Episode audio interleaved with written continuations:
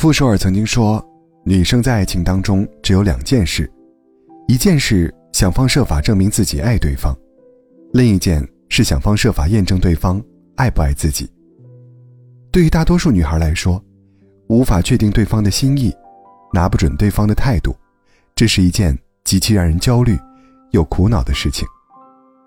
你清楚自己非他不可，可以为他翻山越岭，却不知道越过山丘之后，他会不会如约而至。其实，想知道一个人爱不爱你，多往细节里看看，用心感受一下，答案就呼之欲出了。比如，你给他发微信时，他回复你消息的速度，跟你说话的内容，以及语音或者视频时对你的语气。甚至有时候多发或少发一个表情，多打或少打一个字。从这些细节当中，都能看得出来一个人对你的态度。阿季上个月月底脱单了，一向低调的他，确立关系那天就发了朋友圈。他说：“自从上一段恋爱结束后，我单身了至少三四年，期间有遇到过心仪的人，但那都只是一瞬间的好感。”没能持续多久。原以为这辈子都不会再遇到那个真正让自己心动的人了，可是他的出现，又唤醒了我对美好爱情的向往。原来，真的会有那么一个人，可以治愈你的创伤，成为照亮你余生的光。阿季讲了一件事，那时她和男友还在暧昧期，没有捅破窗户纸。那天。他因为工作上的事被领导批评了一顿，下班回家途中又遭遇大雨，被淋成了落汤鸡。回到家门口，准备开门才发现，钥匙落在单位忘拿了。屋漏偏逢连夜雨，他的情绪突然就绷不住了。他打开微信，给当时还是朋友的男朋友发了一条信息，跟他说：“每次心情不好的时候，都好希望你能在身边啊。”消息刚发出去，那边就秒回他说：“我刚想你来着，你这会儿下班回到家了吧？想吃点什么？我顺路捎过去。还有，现在先别哭，等我到了，有人陪你，再尽情哭吧。”半小时后，男友就拎着一大堆东西，还带着开锁师傅，去到了阿季的家门口。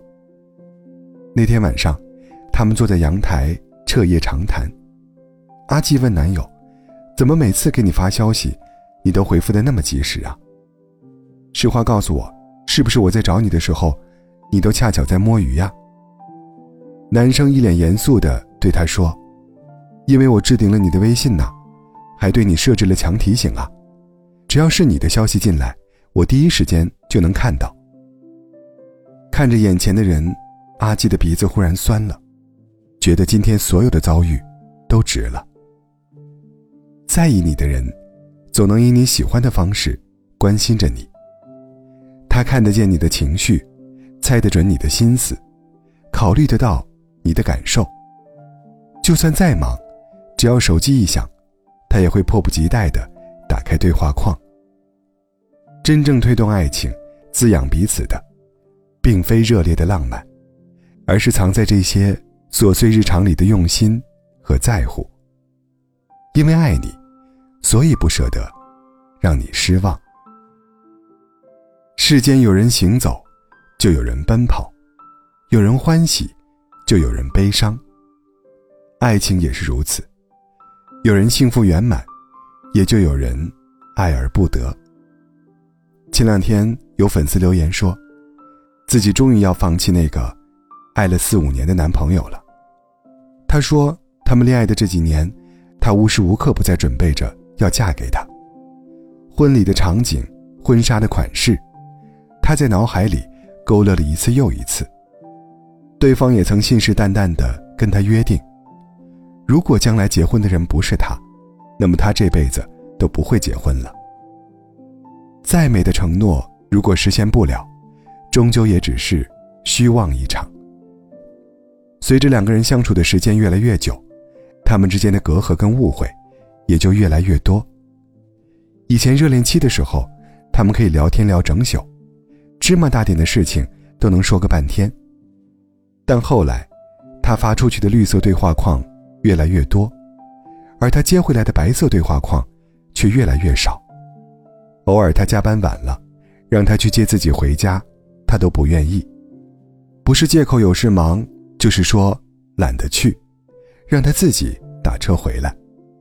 给他发的微信，他心情好就回，心情不好就不回。就算回复了，也是像例行公事那样，说一些无关痛痒的东西。